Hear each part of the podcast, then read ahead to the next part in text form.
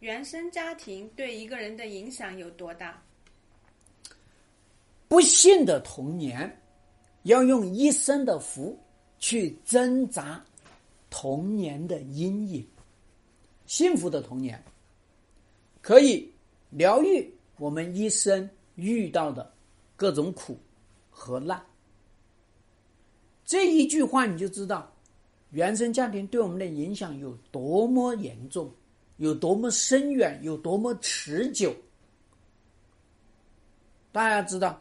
不幸的婚姻呢，经常弄出一个糟糕的原生家庭。所谓糟糕，就是这个原生家庭呢，就是会非常紧张，非常的空洞，非常的没有归属感。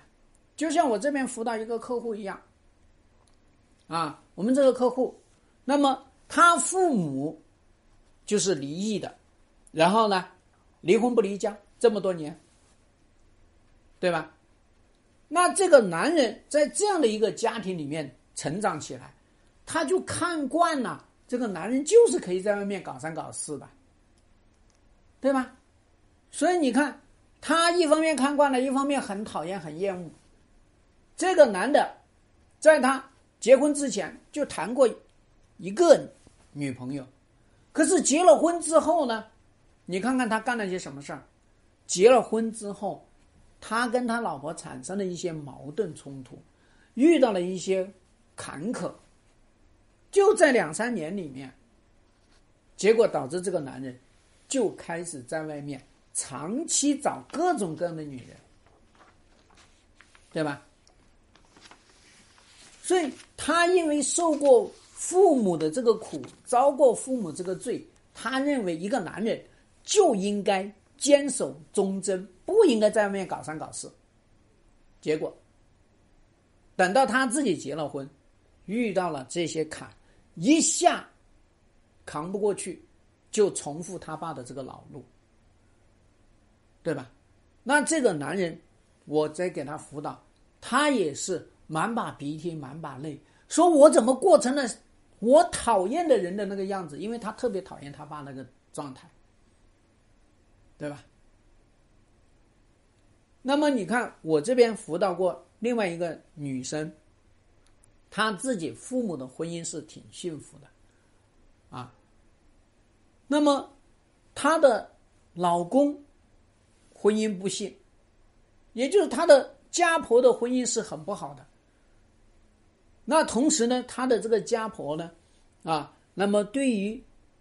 这个孩子的教育又是非常严苛的，所以你要知道呢，就是她一直是用她的爱去疗愈她老公在人生里面遇到的各种苦，对吧？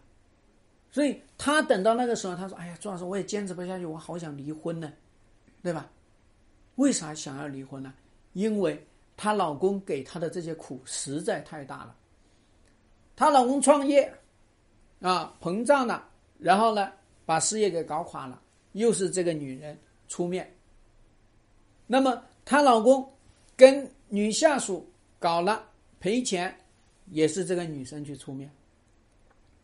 那她老公啊，被别人骗了，啊，弄了，坐牢了，也是这个女生去出面。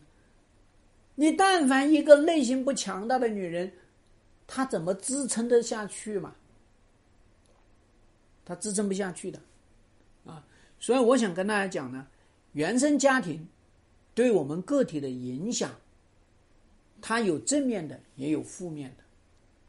那么我们通常的这个情况下，一定要去把控原生家庭它产生负面影响的时候，我们做父母的提前有这个意识。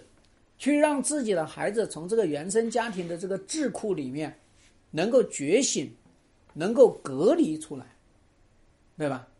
所以你要知道呢，有极少数人不受原生家庭的影响，也就是说他是很早就觉醒的人，但这都是少数，对吧？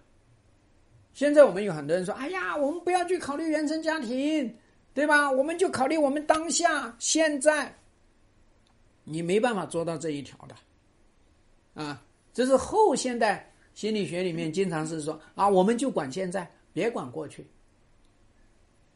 人是历史的人啊，所以呢，孩子也是原生态家庭的孩子啊，也是原生家庭父母养出来的孩子，他经受的那些苦，经受的那些难，成为我们童年的阴影，或者成为我们童年的一个荣耀，成为我们的一个能量柱。